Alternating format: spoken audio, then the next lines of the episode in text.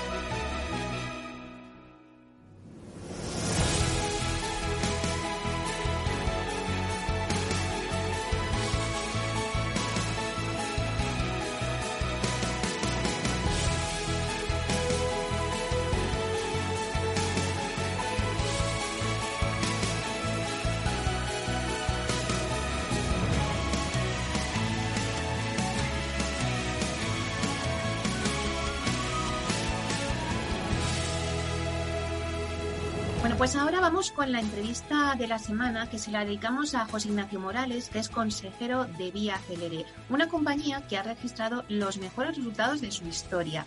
Y estos resultados, pues al final son reflejo de la buena salud que atraviesa el sector inmobiliario. Pero nos preguntamos si puede verse empañada por los acontecimientos que vivimos en estos momentos, como la guerra de Ucrania, bueno, una inflación que está por las nubes, los costes de los materiales, Queremos saber cuál es la situación que vive el mercado de la vivienda de obra nueva en España. Y lo vamos a hacer con José Ignacio Morales en esta entrevista. Vamos a darle la bienvenida. Buenos días, Nacho. Muy buenos días, Meli. Encantado de estar contigo otra vez. Bueno, un placer. Eh, sí que es verdad que en la introducción decía que, bueno, pues que ese buen momento del sector sin duda se ve reflejado en los resultados. Pero claro, ¿Cómo han sido los resultados de Vía Celere? Ha sido un uh, año fantástico, Meli, la verdad. Hemos tenido un, un, cierre de año espectacular. Yo creo que ha sido el año en el que la compañía también ha hecho el número mayor, ha realizado el número mayor de entregas con 1.938, lo que nos pone en acumulado en los últimos tres años en unas 5.140 viviendas, que es algo para ya empezar a sentirse, yo diría, muy orgulloso, ¿eh? porque no es fácil, como tú bien sabes, entregar cinco viviendas en este país. Son palabras mayores, Nacho, sí. sí, hay que mirarlas un poco en perspectiva para saber lo complicado, la de cosas que hay que hacer, actividades que hay que coordinar para llegar a esa cifra de, de entregas, porque lo que quiere decir es que no es que has llegado un solo año, sino que has tenido una cierta recurrencia en ese ejercicio, vamos a decir, de planificación, eh, de, control de las obras, de entrega de las viviendas, que no es tan fácil, ¿no? Te diría que de las, de las cifras de este año, em, todas me hacen ilusión, pero especialmente te diría que la de la cifra de Levita, que hemos llegado a los 91 eh, millones de euros, y por supuesto el beneficio neto, que hemos tocado los 62 millones de euros, un crecimiento del 24% respecto al año anterior y la cifra récord de beneficio em, para nuestra compañía. Y luego hay, yo diría, otro negocio que lo tenemos muy tapadito porque no da resultados, que es el tema del Bilturren, eh, donde también tengo, vamos a decir, muchas fuentes de, alegrías, puesto que al cierre del 21 ya teníamos 2.000 viviendas de las 2.431 en construcción, ¿no? Es un tema que hay que ir trabajando, vamos a decir, como, como, una, eh, como una hormiguita, muy en silencio, porque todavía no aporta resultados, pero ya lo harán, desde luego que ya lo harán. ¿eh? Ha sido un gran año para nosotros. ¿Y cuáles han sido los principales cambios que, está experimentando el negocio inmobiliario en los últimos años? Yo creo, fíjate, que el sector, después de la última crisis, eh, el, último gran cambio eh, de esa crisis que prácticamente es que, es que, es que desaparecen todas las, las promotores. La última consecuencia negativa que tiene em, la crisis anterior, porque básicamente nos hace desaparecer como sector. Quedan fundamentalmente players, vamos a decir, familiares, o players de muy pequeño tamaño, muy tamaño muy local, muy regional, eh, haciendo, vamos a decir, una actividad mínima. ¿no? Entonces, a partir de esos eh, mimbres, yo diría, se empiezan a crear carteras, se empiezan a crear compañías, vamos a llamar, de nueva cuña, promotoras residenciales de nueva generación, que se caracterizan, yo diría, por una infinita mayor prudencia financiera, que es un tema muy relevante eh, si miran los balances de las compañías ahora respecto a los apalancamientos, por ejemplo, que tenían las promotoras residenciales en el pasado. yo diría que, en general, con un nivel mayor de exigencia y profesionalización en la toma de decisiones. Esto lo, lo, yo ya lo provoca en, muy alta medida también el tipo de accionista que se pone al frente de estas nuevas promotoras, que son fundamentalmente firmas de private equity. Y te diría que seguimos estructuralmente eh, durante una serie de años, los últimos cinco o seis años, con un desequilibrio digo, estructural entre la demanda y la oferta. ¿no? Eh, y, a futuro, afectándonos ya, pero que va a marcar mucho nuestro futuro, está el fenómeno este de lo que yo lo denomino la utilización de nuestro negocio. Es decir, nosotros hemos pasado de vender puramente producto, una vivienda, un producto al que poníamos mucho cariño y mucha ilusión, pero no deja de ser un producto que es, que es, que es eh, como digo, una vivienda, a pasar a vender cada vez más eh, un producto y un servicio, en el sentido de que cada vez el comprador de nuestra vivienda quiere más servicios, anejos, más servicios asociados a esa vivienda de compra. Me estoy refiriendo a las zonas comunes, a, todo lo que es eh, el servicio, vamos a decir, de jardinería, eh, servicios asociados que tiene que ver con desde la recogida de un paquete hasta la posibilidad de almacenar, vamos a decir, en, en, eh, en trasteros de mayor tamaño, en eh, compañías que, que, demandan básicamente cada vez más la electrificación de nuestras promociones. Hay toda una serie de cambios, como digo, que empujan esa idea de que nosotros cada vez tenemos un componente más de servicios que tenemos que tener muy en cuenta a la hora de diseñar nuestro producto del futuro. Claro, después de, de la pandemia, pues al final todos en el sector habéis comentado que la, vivienda de obra nueva ha salido reforzada, ¿no? Sí, vamos a ver, yo, creo que ha salido fundamentalmente eh, reforzada porque, porque el cliente así lo ha querido. ¿Y por qué lo ha querido? Pues porque ha vivido su, su hogar con un nivel de intensidad, yo diría, sin precedentes en, probablemente en toda su vida. Ha estado muchas horas eh, encerrado en su vivienda y eso le ha hecho, yo creo, psicológicamente echar de menos pues muchas de las carencias eh, que, ha apreciado en su casa, ha echado de menos muchas de las cosas que le gustaría tener y no tenía durante la pandemia, ¿no? Eso unido a que se ha juntado con un nivel de ahorro bastante elevado. Si, recuerdas un poco los datos macro, eh, a la salida de la pandemia, del confinamiento físico fuerte, nos encontramos las familias con el mayor nivel de ahorro desde que hay básicamente tras récord de, estadísticas y, eso unido, vamos a decir, eh, necesidad de, mejorar tu, tu, vivienda con un alto nivel de ahorro con muy buen producto eh, en mercado, esos tres factores unidos desencadenan un proceso de compra, vamos a decir, muy fuerte, ¿no? Que, que seguimos disfrutando hasta, hasta día de hoy porque la atracción comercial de las carteras sigue siendo altísima, Meli, sigue siendo altísima. Claro, pero toda esta situación que vivimos alrededor, tambalear un poco los cimientos de las promotoras y pensar, bueno, ¿qué va a pasar en los próximos años? O también es verdad que vosotros tenéis vuestro colchón, como por así decirlo, porque ya tenéis comprometidas las ventas de los siguientes años.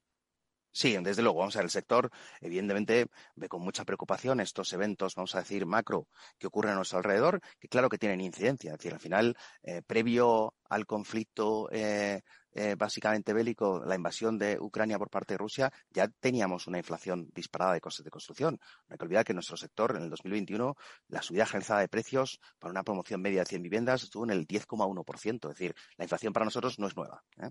La inflación ya estaba ahí durante todo el 2021. ¿Qué es lo que hace eh, la invasión de Rusia? pues básicamente acentuar la escasez de algunas materias primas y, por tanto, eh, acrecentar aún más sobre una inflación muy fuerte, pues yo diría un extra de costes, eh, de incremento de costes en la construcción. Pero es un shock, vamos a decir, que claramente creemos que, es temporal. Una vez se normalice las cadenas de suministro, esperamos que ese shock temporal desaparezca. Fíjate, creo que nos ha hecho tanto más daño eh, a muchas industrias, incluida el sector de la promoción residencial, la huelga del transporte. La huelga del transporte lo que ha hecho es que ha impedido alimentar de suministros muchas de las promociones hasta el punto de que la mayor parte de las promociones o han tenido que reducir su ritmo de construcción o incluso han parado su actividad porque no tenían, ¿eh? Eh, vamos a decir, materia prima para seguir eh, trabajando en, las promociones. ¿no? Creo que es un shock, vamos a decir, temporal y no espero grandes cambios estructurales después de este, de este dibujo macro. Como digo, el grueso de la inflación ya lo teníamos en 2021 y fue un año fantástico. ¿no? Ahora que hablas de lo de la huelga de transporte, eh, al final, mm, no sé si vosotros habéis visto afectado también pues esa ralentización, pero ya se puede decir que, se está recuperando eh, el calendario ¿no? de ejecución de las obras. Sí, Meli, yo creo que se está normalizando la llegada de material a las promociones. Ahora, eh, vamos a decir, la semana o dos semanas perdidas por la huelga del transporte, evidentemente eso no, lo, no, te lo quita nadie, no, no, lo recuperas tan fácilmente, ¿no? A lo que hay que sumar que el parón del transporte, que es de dos semanas, luego hasta que tú eres capaz de llevar las cosas a la normalidad, transcurre un tiempo. No es tan sencillo como darle un interruptor y de repente, ¿sabes? El fabricante de vidrio, que lo mismo tiene 200 camiones de carga que distribuir, el, digamos, a partir del fin de la huelga de transporte, pues tiene que, que, necesita un tiempo para poder digerir todo ese almacenamiento de producto y ese envío de producto al cliente final, ¿no? Lleva tiempo, ¿eh? lleva tiempo. Calculo que el impacto puede ser de fácilmente cuatro o cinco semanas para normalizar la situación. Afortunadamente ya estamos en camino. Claro, pero al final todo esto es más coyuntural, ¿no? Pero, por ejemplo, la inflación. Eh, bueno, pues eh, el tener una inflación disparada, ¿qué hará? ¿Que provocará subida de precios en la vivienda? Bueno, la vivienda ya venía, venía subiendo, experimentando subida de precios en el 2021 de igual forma. ¿eh? Y, nuestro, nuestra previsión antes del conflicto, como digo, eh, Ucrania, de la invasión de Rusia, eh, ya eh, preveíamos subida de precio para la vivienda nueva en el 2022. Y, esa subida no la provoca solo estos, estos eh, shocks temporales, vamos a decirlo, ¿no?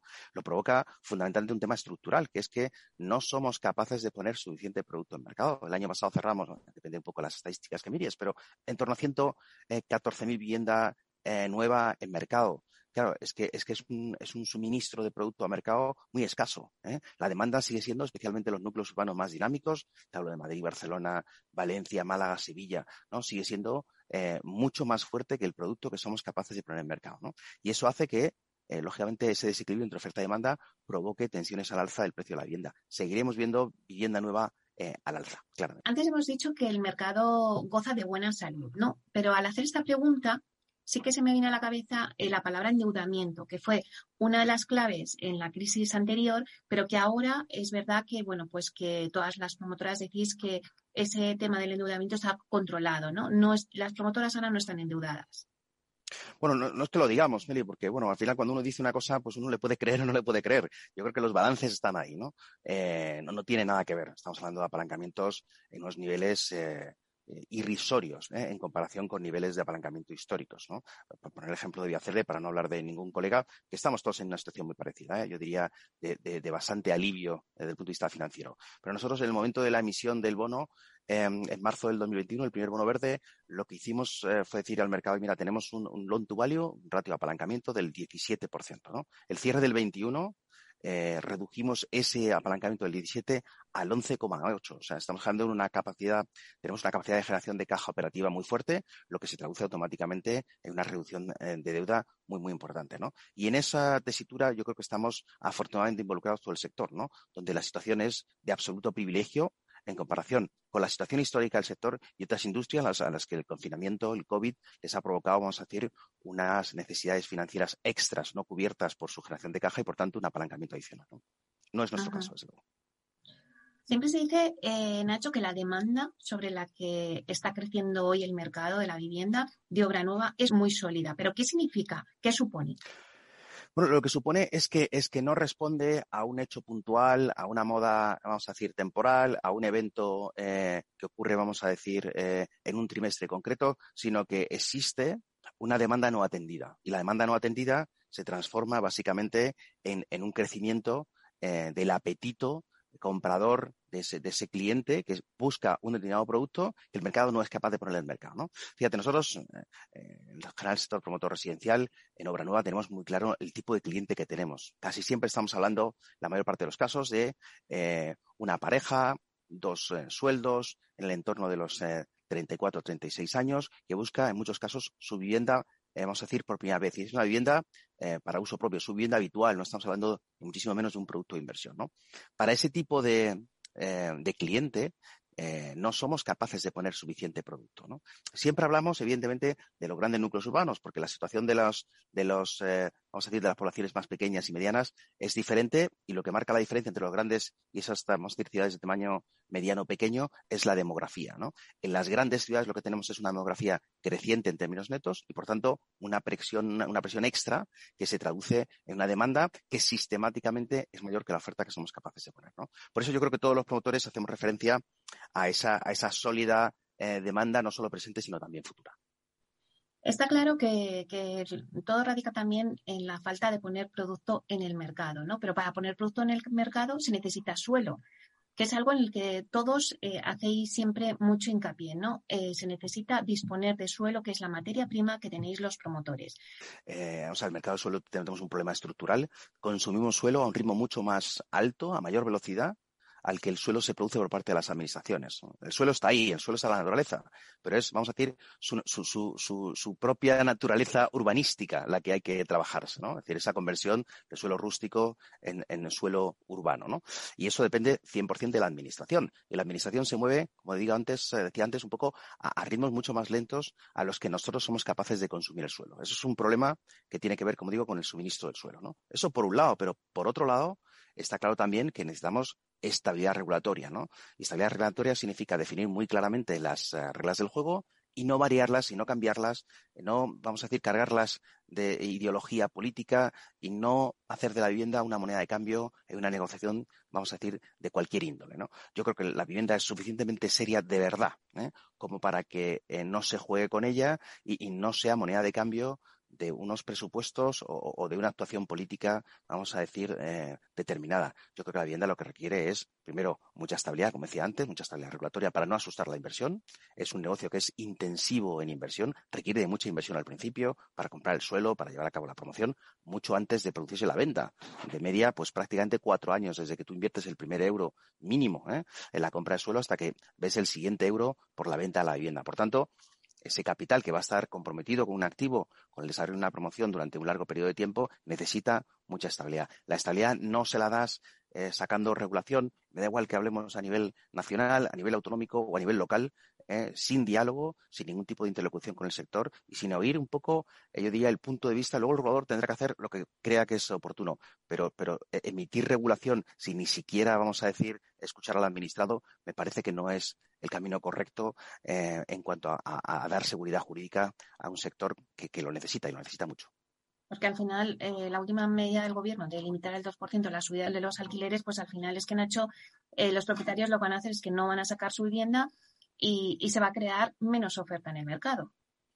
Claro, si es que no, hay que, yo en esto, Meli, soy un convencido de que no hay que inventar la rueda. Es decir, ya se han probado muchas medidas de, limitación, de intervención en los mercados del alquiler, mercado de la vivienda en general, y no funciona y no funciona, y no ha funcionado en ningún sitio, ¿no? Eh, entonces, si hay evidencia empírica, hay evidencia estadística de que no funciona y que hay otras medidas que sí funcionan, ¿cuáles son las medidas que funcionan?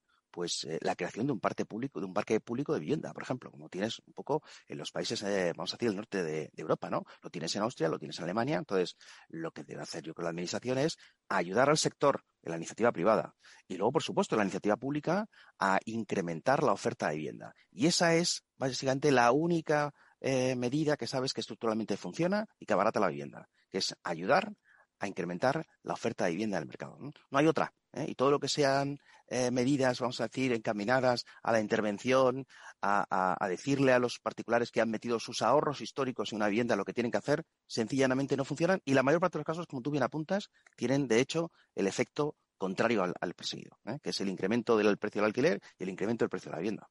Es verdad que el sector inmobiliario es un sector, siempre se ha dicho, muy atomizado y que necesita coger peso, ¿no? Eh, por eso todo el tema que siempre sobrevuela en el ambiente de las fusiones o adquisiciones. Siempre te hago esta pregunta, Nacho, porque mm, la verdad es que Vía Acelere con, con, la cartera de suelo que tiene, pues es como la niña bonita del sector, donde, pues bueno, siempre está en todas las quinielas de todas estas concentraciones o fusiones. Bueno, ¿crees que en el sector eh, se van a dar este tipo de, de fusiones? ¿Se va a concentrar el sector inmobiliario? No, no, lo veo fácil, Meli. Siempre, siempre contesto lo mismo a esta pregunta. No veo fácil las concentraciones en el sector, ¿no? Y hay, un, hay una, respuesta muy clara a eso, es eh, porque no hay un gran número de sinergias, ¿no? Las concentraciones, en mi modesta opinión, pueden venir por, por dos racionales, ¿no? Un racional de mercado de capitales, es decir, oye, eh, fusiono dos compañías, pues porque la compañía resultante me da lugar a una compañía que es capaz de acceder a los mercados de capitales en un sentido amplio, bien sea por el lado del equity, una salida a bolsa, bien sea por el lado de la deuda o una emisión de eh, cualquier tipo de instrumento de deuda en mercado de capitales. ¿no? Eh, es un racional, racional del mercado de capitales, y el segundo racional es el racional del mercado del suelo. ¿no? Es decir, oye, me estoy quedando sin suelo o no tengo el suelo que me gustaría tener, veo el vecino que sí lo tiene y por tanto me lanzo a comprarme al vecino. ¿no? Básicamente es, es el segundo racional que es el del suelo. Eh, y, yo no veo muchos otros racionales que justifiquen una fusión, como te digo, porque no hay eh, grandes sinergias, no hay grandes ahorros de costes en la unión de dos plataformas, de dos promotoras eh, residenciales. Otra cosa es, como siempre pongo el ejemplo, si yo tengo 50 promociones en curso y el vecino tiene 40, eh, la compañía resultante va a tener 90 promociones que necesitará 90 gerentes de promoción, 90 project managers, es decir, no hay una gran sinergia, eh, un gran ahorro de coste que justifique. ¿no? Para mercado de capitales, volviendo un poco al argumento número uno de, racional eh, posible para eh, para em, ese proceso de concentración. Evidentemente, los mercados creo que no están reflejando bien el valor de las compañías en términos de, su cotización con, un descuento tan fuerte frente al net asset value y, por tanto, creo que eso frenaría cualquier intento de, acceso al mercado de capitales por el lado del equity. ¿no? Y por el lado de la deuda, fíjate que las tres eh, promotoras más grandes, Metrocesa ha adoptado una solución igual de buena que la emisión de bonos en mercado de capitales, pero las otras tres hemos optado por emitir bonos en mercado de capitales, eh, high yield bonds, bonos verdes el año pasado y la acogida de los inversores, teniendo tres compañías que emitían eh, bonos prácticamente con un gap temporal de apenas dos meses, ha sido una acogida fantástica. ¿no? Por tanto, no ha habido una restricción al mercado de capitales. Y ahí, esa justificación de voy a crear una concentrada porque puedo acceder a cosas que no podía hacer antes, por tanto, se desmonta. ¿no? El único racional que te queda es el del suelo. ¿eh? Y el ah. suelo, evidentemente, a mí me encanta que me digas que soy eh, la niña bonita. Evidentemente tenemos la, la cartera de suelo eh, más grande del sector y yo me atrevo a decir que una de las mayor calidad. Si me preguntas a mí, esto es como cuando le preguntas a los hijos, a los padres por los hijos, ¿no? Para mí la de mayor calidad, claramente. ¿eh? te diría que por eso es por lo que Viacelere aparece en tantas loterías y en tantas especulaciones de concentración siempre. Bueno, es lógico. ¿Por qué? Bueno, para mí es un motivo de halago. ¿eh? Aparecer en todas esas quinielas es un motivo de halago. ¿no? Tenemos muy buen suelo, mucho suelo y por tanto nos hace muy atractivos. ¿no? Claro. Bueno, y ya la última pregunta, Nacho. ¿Qué le pedirías al futuro para el sector inmobiliario? Pues mira, le pediría, fíjate, em, te, pediría mayor diálogo con la Administración, mayor seguridad jurídica en toda la normativa que, se pueda emitir a futuro. Creo que es un tema absolutamente clave. Tenemos eh, regiones en España que sí lo están haciendo, que están empujando mucho desarrollos urbanísticos, que están empujando mucho ese diálogo con el sector y creo que em, en esos sitios donde ocurre eso, el resultado es infinitamente mejor que en otras regiones donde ese diálogo y esa, vamos a decir, eh, conversación y eh, continua con el sector no ocurre. ¿no? Creo que es una lección para aprender. ¿no? Y estabilidad regulatoria en primer lugar. Segundo, a ver si somos capaces de eliminar primero el drama humano, esto que supone la invasión de Rusia en Ucrania, eh, que por supuesto nada más importante que la pérdida de vidas humanas, pero desde luego si pudiéramos eliminar ese shock y normalizar un poco nuestra vida, nosotros yo creo que éramos unos eh, europeos muy felices viviendo en paz, eh, vamos a decir, eh, en sana convivencia, sin, sin conflictos de este tipo. Recuperar una situación como esa creo que nos tendría muy bien a todos, ¿no? Y por supuesto incluido el resto residencial. Pues sí, la verdad es que ojalá lleguen esas palabras porque es lo que todos deseamos. Muchísimas gracias, José Ignacio Morales, consejero delegado de Vía Celere, por darnos unas pinceladas de cómo está evolucionando el sector en este momento en el que estamos atravesando ahora. Muchísimas gracias, Nacho. Muchísimas gracias, como siempre, a ti, Meli. Un placer. Hasta pronto. Hasta pronto.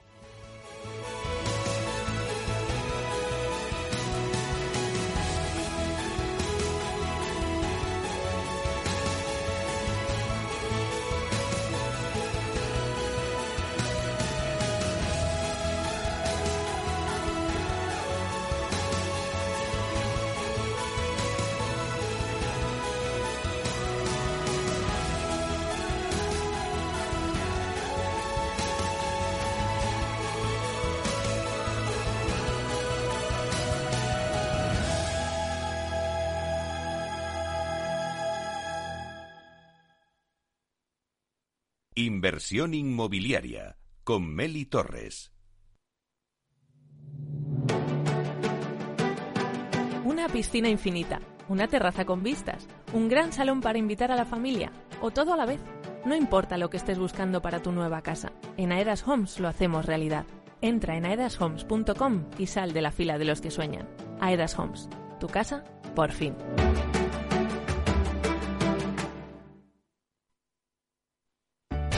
Conecta Ingeniería es el programa que acerca la ingeniería a la sociedad. Todos los miércoles de 10 a 11 de la mañana en Capital Radio con Alberto Pérez. Conéctate. Capital Radio Madrid 103.2. Nueva frecuencia, nuevo sonido. Gráficas Naciones. Más de 50 años de experiencia en el sector de las artes gráficas. Apostamos por la última tecnología tanto en impresión offset como en digital y gran formato. Realizamos todo tipo de impresión. Tarjetas de visita, folletos, libros, vinilos, decoración y montaje de stands. Más información en el 91 629 2145 o en gráficasnaciones.es.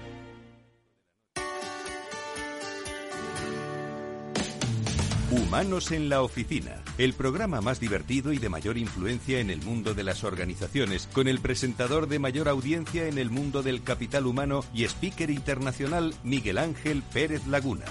Todos los viernes a la una de la tarde en Capital Radio. Capital Radio, 103.2 FM.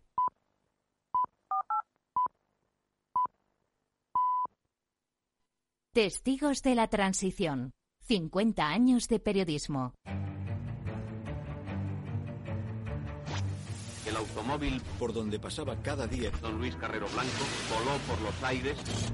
Españoles, Franco ha muerto. ¡Viva el rey! ¡Viva la Constitución! El Partido Comunista de España ha quedado legalizado puedo prometer y prometo cumplir fielmente las obligaciones del cargo de presidente del gobierno y hacer cumplir las leyes fundamentales del reino.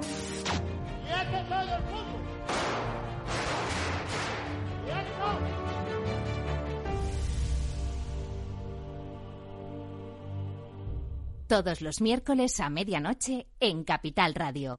Un encuentro con los periodistas que vivieron la historia en primera persona. Inversión inmobiliaria con Meli Torres.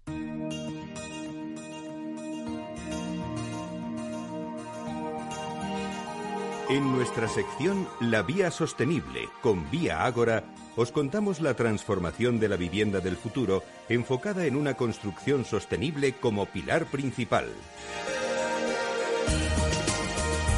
Bueno, pues en esta semana, en la Vía Sostenible, hablamos del proyecto Las Mujeres Construyen, una iniciativa que ha puesto en marcha Vía Ágora junto a su fundación, la Fundación Gómez Pintado, fruto de la apuesta decidida que hace la corporación por la incorporación de la mujer a la construcción. Para hablarnos de este proyecto tan retador, tenemos con nosotros a la directora de comunicación de la corporación Vía Ágora, Elena Márquez. Vamos a saludarla. Buenos días, Elena. Buenos días, Meli. ¿Qué tal? Bueno, un placer que estés aquí con nosotros en la Vía Sostenible y que nos hables de este tema. ¿En qué consiste el proyecto de las mujeres construyen? Eh, bueno, Meli, las mujeres construyen nace con el objetivo de facilitar la incorporación de la mujer al proceso constructivo en un sector que tradicionalmente ha contado con una mayoritaria presencia masculina. Surge con ese propósito y ante la necesidad de mano de obra cualificada, que como bien sabes es una inquietud que tenemos en el sector y que llevamos advirtiendo desde hace ya varios años. En la actualidad, gracias a la industrialización y a las nuevas tecnologías, el inmobiliario creo que ofrece oportunidades únicas para los trabajadores que quieran desarrollar su carrera profesional en él. Eh, la plataforma a la que se puede acceder a través de www.lasmujeresconstruyen.com tiene un apartado para que las empresas rellenen un formulario y describan los perfiles profesionales que demandan y otro dirigido a las trabajadoras que quieran desarrollarse en cualquiera de los oficios del sector de la construcción. La Fundación Gómez Pintado será la encargada de gestionar estos currículum y ponerlos a disposición de las, de las empresas interesadas. Bueno, qué proyecto más bonito, la verdad es que sí. Y en la actualidad, eh, Elena, ¿qué papel tiene la mujer en el sector de la construcción?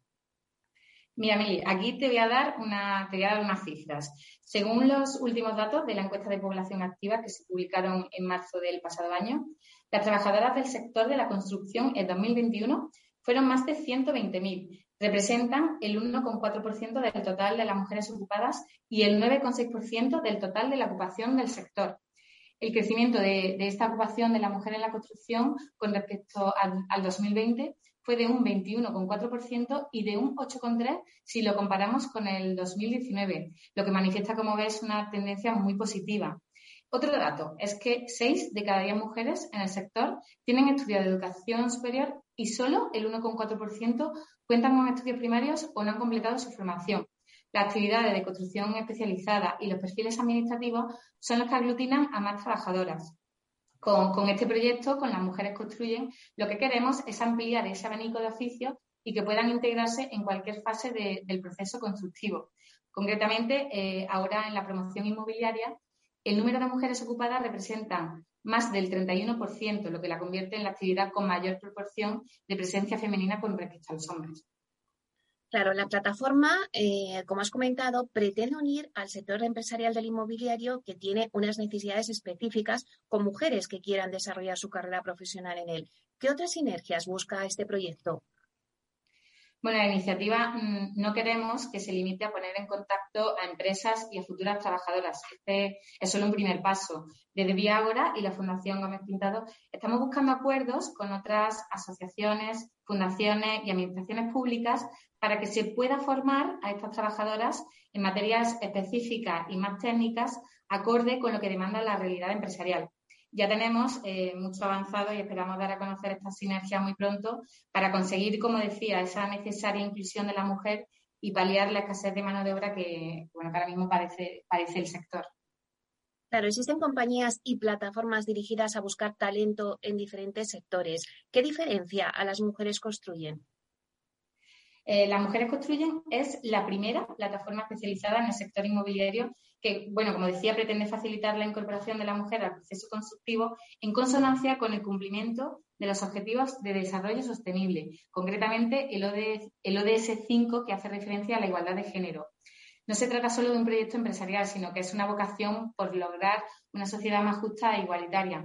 Es una filosofía que forma parte de la cultura empresarial de la Corporación Viagora y que canalizamos a través de la Fundación Gómez Pintado. Eh, no existe actualmente una plataforma de estas características y bueno, creo que es una apuesta segura para, también mejorar la industria. Ya lo creo. Y ya para terminar, Elena, ¿cómo podríamos animar a todas aquellas mujeres que ahora, pues, por ejemplo, nos estén escuchando, ¿no? A través de inversión inmobiliaria, que se encuentren en búsqueda activa de empleo a incorporarse al sector inmobiliario y entrar en esta nueva plataforma? ¿Cómo lo podemos hacer? Bueno, creo que esta opinión la compartimos las dos. Creo que es uno de los sectores más apasionantes. Eh, la evolución que está experimentando lo han convertido en un sector moderno que mira hacia el futuro y que tiene grandes retos por delante. Eh, hablamos de industrialización, los fondos europeos que van a dar lugar a toda una industria en torno a la rehabilitación energética y la regeneración urbana, digitalización, sostenibilidad. Por otro lado, es un sector estable con muy buenas condiciones de trabajo y bueno, creo que el mercado mira hacia las mujeres y su talento para generar nuevas ideas y formas de ver las cosas. Eh, es un buen momento para incorporarse al sector y creo que contribuirá a su crecimiento. Bueno, pues muchísimas gracias, Elena. La verdad es que nos has traído un proyecto muy bonito, Las Mujeres Construyes, que tienen ese objetivo de facilitar la incorporación de la mujer al proceso constructivo en un sector que, bueno, pues como siempre hemos dicho, ¿no? Es tradicionalmente, pues ha contado con una mayoría de presencia masculina. Así que tenéis un reto por delante muy bonito. Ya nos iréis contando cómo evoluciona. Muchísimas gracias, Elena Marquet, eh, directora de comunicación de la Corporación Vía Agora. Gracias. Muchísimas gracias, Meli. Hasta pronto. Hasta pronto.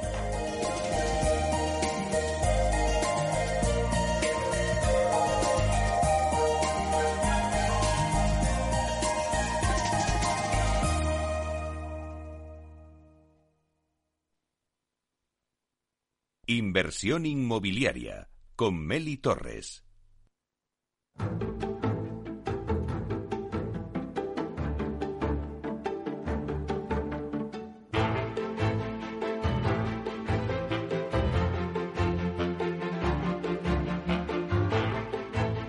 Y ahora damos paso a un podcast en el que Jorge Valero, director de aplicaciones y data de Aedas Homes, nos presenta el nuevo observatorio de la compañía. Aedas Homes ha vuelto a preguntar a miles de residentes en España sobre indicadores como la felicidad, la digitalización o la sostenibilidad para conocer las preferencias residenciales del cliente a la hora de adquirir una vivienda. Hola Meli, como bien has explicado, Aedas Homes ha presentado un nuevo observatorio inmobiliario que realizamos el pasado mes de diciembre. Hace muy pocas semanas se cumplieron dos años del shock que produjo la pandemia de la COVID-19 y desde entonces muchas cosas han cambiado. También en el mundo de la vivienda. Cambios que hemos podido recoger en la última edición de nuestro observatorio, que da continuidad a la primera que presentamos en el pasado mes de junio. Entre estos cambios destacamos la consolidación del teletrabajo. Además, Hemos pasado de querer una estancia para teletrabajar a preferir quizás un salón más grande que permita adaptarlo para trabajar en casa. O, por ejemplo, el deseo de cambiar de casa en búsqueda de nuevas prioridades residenciales, bien sea como segunda residencia o como reposición. Y es que hay un nuevo grupo ya estabilizado de teletrabajadores que se podría estar planteando tener una casa para estar 3-4 días y otra para estar otros tantos. Estos dos principales cambios tienen como trasfondo la búsqueda de la felicidad. Para ello, seguimos midiendo el nivel de felicidad en el hogar, como empezamos ya a hacer en el mes de junio, que ya ha aumentado de 7,3 a 7,5 puntos sobre 10 entre estos dos meses.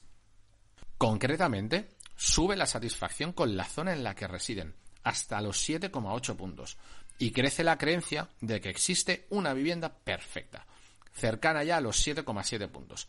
Y además mejora y mucho la relación con los vecinos hasta alcanzar una nota de 7,5. El punto débil, y siempre hay un punto débil, se centra en las calidades de las casas en las que vivimos. Un apartado que, pese a crecer dos décimas en este periodo, sigue siendo el último de la cola con solo 6,9 puntos.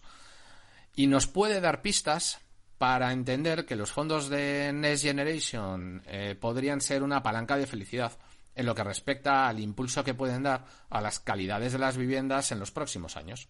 En el estudio también hemos querido hacer un foco muy importante en la diferencia del nivel de felicidad en función de la edad de los encuestados. Por ejemplo, los encuestados que tenían una edad comprendida entre los 25 y los 35 años, en julio indicaron que su felicidad en el hogar era de 7,1 puntos, mientras que solo seis meses más tarde su felicidad se ha incrementado hasta los 7,4 puntos, situándose en el mismo nivel que los entrevistados que tenían edades entre los 36 y los 50 años, y tan solo a dos décimas del grupo más feliz con su hogar, que está en el grupo de personas de entre 51 a 65 años. Los principales motivos que dan los jóvenes para ese incremento de, su nivel de felicidad se encuentra principalmente en su satisfacción con la urbanización, así como con sus vecinos. ¿Y qué resultados hemos obtenido cuando hemos analizado el nivel de deseo por cambiar de casa? En general, el deseo de cambiar de casa sigue siendo muy fuerte y hasta dos de cada tres ciudadanos se plantea en estos momentos mudarse de casa en los próximos años con dos motivos principales que podrían estar ligados tanto a la situación sanitaria y económica que recordemos había en diciembre. El sector inmobiliario sigue viéndose como un valor refugio ante posibles escenarios de inflación. Un 14,3% de los encuestados así nos lo dijeron. Y pasar del alquiler a la propiedad era muy importante para cerca de un 10%. Una situación que también puede estar bastante ligada a la, a la inflación. El teletrabajo, como decía antes, se ha consolidado en Madrid y en Barcelona. En Madrid, cerca de un 40% de los encuestados ya estaban teletrabajando y en Barcelona algo más del 25%. Precisamente son los teletrabajadores los que nos han indicado que tienen un mayor nivel de deseo por cambiar de casa. 6,6 puntos sobre 10 frente a 6 de los que no teletrabajan. Una diferencia muy grande, que además se acrecenta conforme crece el número de días que está una persona trabajando en remoto. Otras conclusiones que arroja esta edición de diciembre del Observatorio de Edas Homes es la dificultad para emanciparse, la sólida intención de cambiar de casa a pesar de esta situación económica y sanitaria, la percepción de que el precio de las casas continuará subiendo, la buena acogida que podrían tener los fondos Next Generation, el aumento de la digitalización en los hogares o la mayor preferencia por acceder a viviendas sostenibles.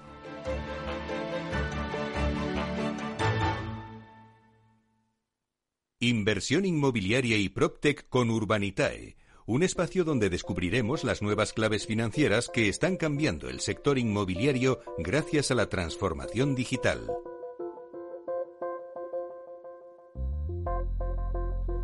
Bueno, pues hoy en nuestro espacio de inversión inmobiliaria de la mano de Urbanitae vamos a profundizar en las claves financieras que nos ofrece el mercado de la inversión inmobiliaria. Y para ello contamos siempre con la presencia de José María Gómez Acebo, que es director de clientes institucionales en Urbanitae. Buenos días, José María. Buenos días, Beli. Bueno, pues hoy eh, comenzamos hablando de cifras, ¿no? Siempre nos gustan las cifras, ¿no? En, en, este programa. Y en este caso, de cifras que avalan que el sector inmobiliario sigue despertando apetito. Según datos de la consultora inmobiliaria internacional JLL, la inversión en España registró en el primer trimestre del año un volumen de 3.817 millones de euros, disparándose en 141% hasta marzo, superando las previsiones.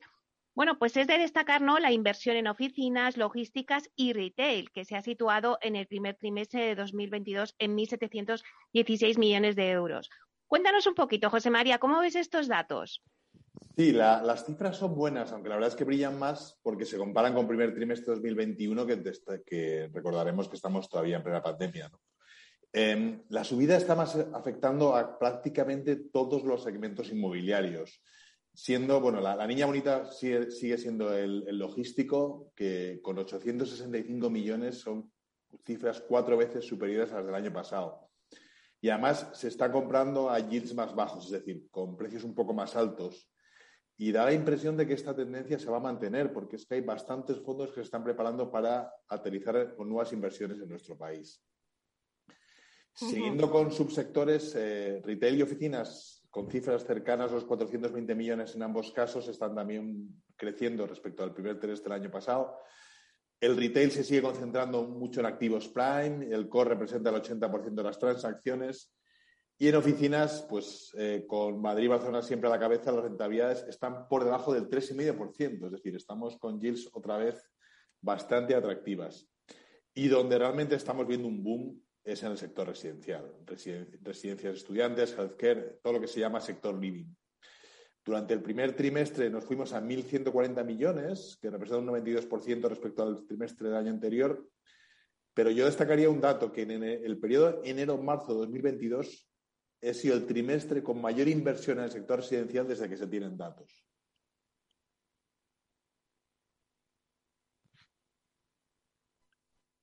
¿Sí? Ah, vale, es que ¿sabes qué pasa? Que como se nos va un poco a veces la red, no sabía si, se nos había ido o no, o ah, seguías hablando. Perdóname, José María. Bueno, pues la verdad es que, claro, el sector del living, ah, bueno, ya lo decía en los datos que ha, recogido CB Richard ¿no? Que ha superado los mil millones de euros en el primer trimestre de 2022. También es importante recordar, José María, el Bill to Rent, ¿no? Que ha alcanzado los 700 millones de euros eh, transaccionados, mientras que las operaciones de vivienda en alquiler han superado los 200 millones de euros. O sea, todo esto que me estabas comentando del living, bueno, es que va todo fenomenal en residencial. Sí, eh, yo destacaría quizás la operación más grande que se ha hecho a nivel en, en, España hasta la fecha. Ha sido una operación que ha hecho el Fondo Alemán Patricia con una cartera de 1.500 viviendas en la zona metropolitana de Barcelona, con una inversión de más de 600 millones de euros.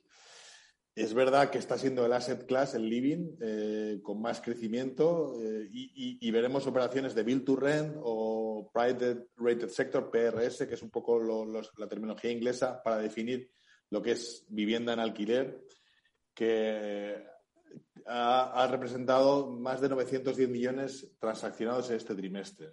son cifras sorprendentes y pese a todo ruido normativo, los fondos siguen apostando por este clase de activo porque estamos todavía en cifras de parque de alquiler inferiores a lo que sería la media europea.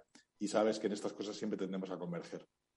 Claro, y es que siguiendo con estos números y el residencial José María, pues si nos vamos a, ver la compraventa de viviendas y el mercado hipotecario, pues bueno, es que también nos dan unas cifras muy interesantes.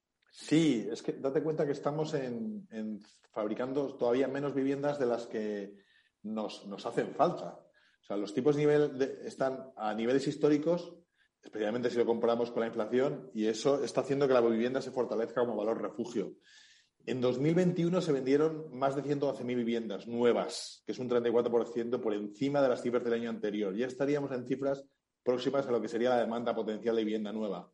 Y además tampoco está siendo impulsada especialmente por los extranjeros, que solo han comprado en torno al 10,8 viviendas en 2021 de las, de las que se vendieron que en porcentaje está por debajo de lo que fue en 2020, que fue un 11,3, pero hay que tener en cuenta que como el número de viviendas que se vendieron fue superior, la cifra total de extranjeros comprando viviendas en España está siendo, se está manteniendo a niveles similares. Yo creo que la cifra de, hipotecas, la que, me estabas, la que me comentabas, la fuerte subida tiene todo el sentido del mundo. Es decir, una inflación, una inflación desatada, si tú coges hipotecas al 2% y el y, la inflación está al 8-10, casi casi es un arbitraje financiero invertir en inmobiliario, que es el activo que mejor preserva valor y por tanto se comprende muy bien que haya ese volumen de, transacciones. Claro, y al final es que hay ese optimismo entre las inmobiliarias, porque a pesar de toda la incertidumbre que tenemos, la guerra, la elevada inflación, eh, los costes eh, de materiales altos, pero bueno, eh, como al final se está haciendo menos vivienda de la que se demanda, como hay ese margen de recorrido, pues las inmobiliarias son optimistas. No sé qué piensas tú, si también eres optimista. Sí, yo soy optimista. Eh, puntualmente sí que estamos viendo que se están parando promociones o se están congelando proyectos, básicamente porque está costando que las constructoras te cierren precios llave en mano. Entonces, si no tienes precio llave en mano, no puedes confirmar los precios a los, compradores. Eh, los bancos además están pidiendo un elevado nivel de preventas, lo cual puede llegar a resultar contradictorio, porque si tienes todo vendido no tienes margen de maniobra. Si te suben los precios de construcción para repercutir en, las ventas los eh, nuevos costes, y por tanto es una pescadilla que se muerde la cola y está paralizando muchas obras. Eh, entonces, claro, los, los proyectos en marcha tienen todavía más demanda insatisfecha porque se está paralizando algunas de las nuevas promociones en curso. Pero tenemos un entorno macro que es el ideal. O sea, estamos con inflación al 1,2%, al 10% y tipos al 1,2%. Eh, con bolsas instaladas en la volatilidad, pues mira, es fácil prever una entrada de dinero, sobre todo de pequeños ahorradores, hacia el activo, que es el que mejor conocen y que siempre han preferido la vivienda porque saben que les protege mejor contra la inflación. Claro, sí, además, sí, perdona, te, quería comentar que además es lo que hemos comentado antes, que, hay mucho fondo entrando para empujar el parque de viviendas aquí en España y eso hace que todo el conjunto del activo residencial está funcionando.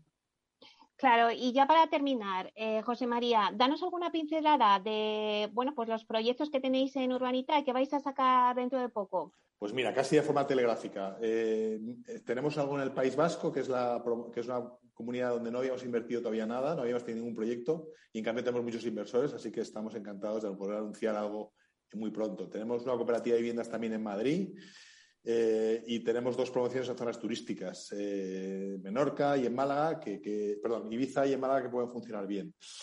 Eh, y también me gustaría destacar que además este mes de marzo hemos liquidado cuatro proyectos con rentabilidades que van desde el 12,5 al 48%. Es decir, estamos con, el, proyecto que menos rentabilidad ha dado nunca de los que hemos cerrado es, un proyecto en Tetuán que nos ha dado una rentabilidad del 12,5% que en términos anualizados ha sido el 5,5%. Y es el proyecto donde ha pasado de todo. Se contrató antes de la pandemia, hubo crisis de suministro y aún así, pues el retorno para el inversor ha sido más que digno, es decir, un 12,5 y un 5% en términos anuales. En cambio, otro proyecto que cerramos en Puerto Santa María nos va a dar una rentabilidad del 48%, que en términos interanuales ha sido por encima del 19%. Y tenemos tres, cuatro proyectos más en camino para cerrar estos próximos uno o dos meses, que seguirán dando rentabilidades doble dígito reales para el inversor.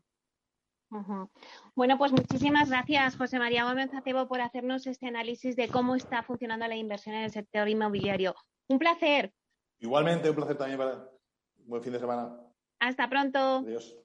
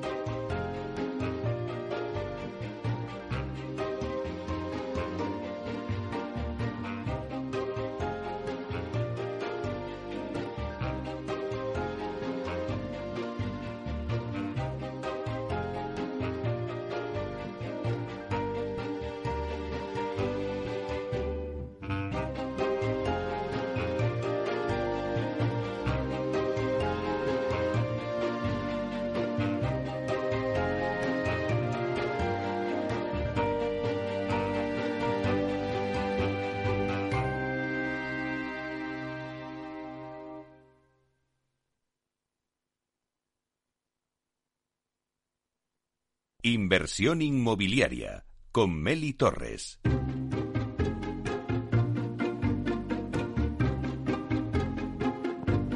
Bueno, pues vamos ahora a repasar la actualidad del urbanismo con Pablo Cerejo, consejero delegado de Visualur. Buenos días, Pablo. Creo que nos traéis una noticia interesante.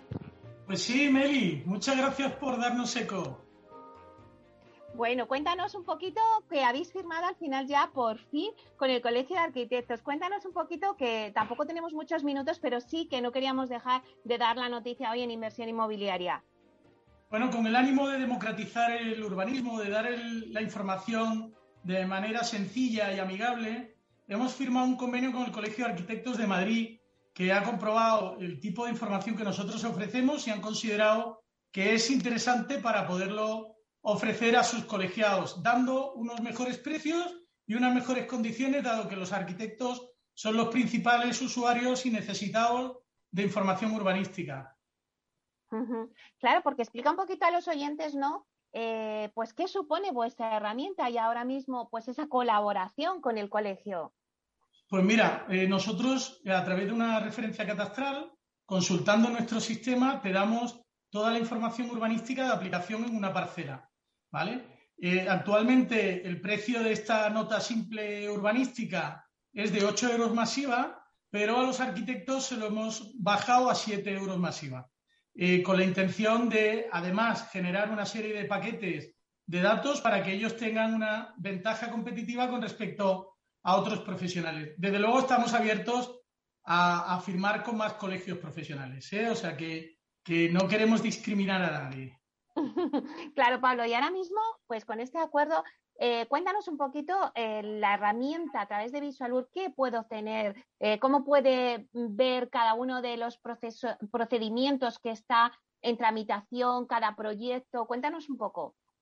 Bueno, como, como sabes, desde enero las tasadoras pueden obtener automatizada la información urbanística de los municipios de más de 20.000 habitantes de Madrid. En breve sacaremos Málaga, yo creo que en 15 días estará disponible Málaga y eh, las siguientes son Alicante y Valencia y Barcelona, etcétera.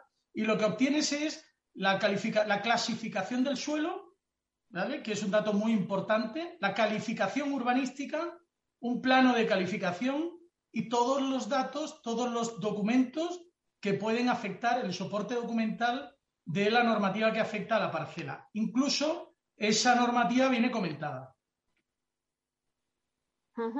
Bueno, la verdad es supone, supone que ahorramos un par de horas de trabajo en la investigación de la normativa urbanística de cualquier inmueble. Bueno, un par de horas, eso es muy importante porque lo, principal en el urbanismo, siempre me lo dices, es agilizar toda la tramitación. El que tengas los datos a solo un clic, eso es importantísimo. Así es, así es. El formato pues es muy amigable, es muy sencillo de usar y yo creo que, que estamos de verdad dando pasos de gigante eh, en búsqueda de la democratización del urbanismo. ¿Y qué supone haber firmado Visualur con, con el Colegio de Arquitectos? Para nosotros supone un reconocimiento, es decir, que el Colegio de Arquitectos de Madrid eh, eh, considere que los datos de Visualur son adecuados para ofrecerlos a sus arquitectos es un dato importante. Nosotros, además, en este convenio le damos eh, de manera gratuita a los colegiados, a través del Centro de Atención al Colegiado, eh, le damos las publicaciones de urbanismo de la Comunidad de Madrid. De tal manera que cualquier eh, cambio normativo que se produzca o cualquier avance en el desarrollo urbanístico de cualquier ciudad de la Comunidad de Madrid, nosotros se lo ofrecemos al colegio para que el colegio pueda darlo a través de su newsletter la información a los colegiados. Capital Radio Madrid 103.2.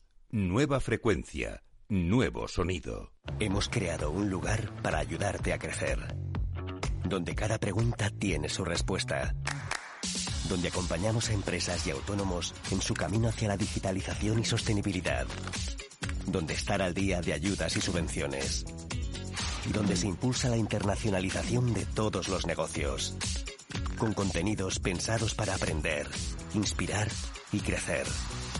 Santander Impulsa Empresa, el lugar para avanzar.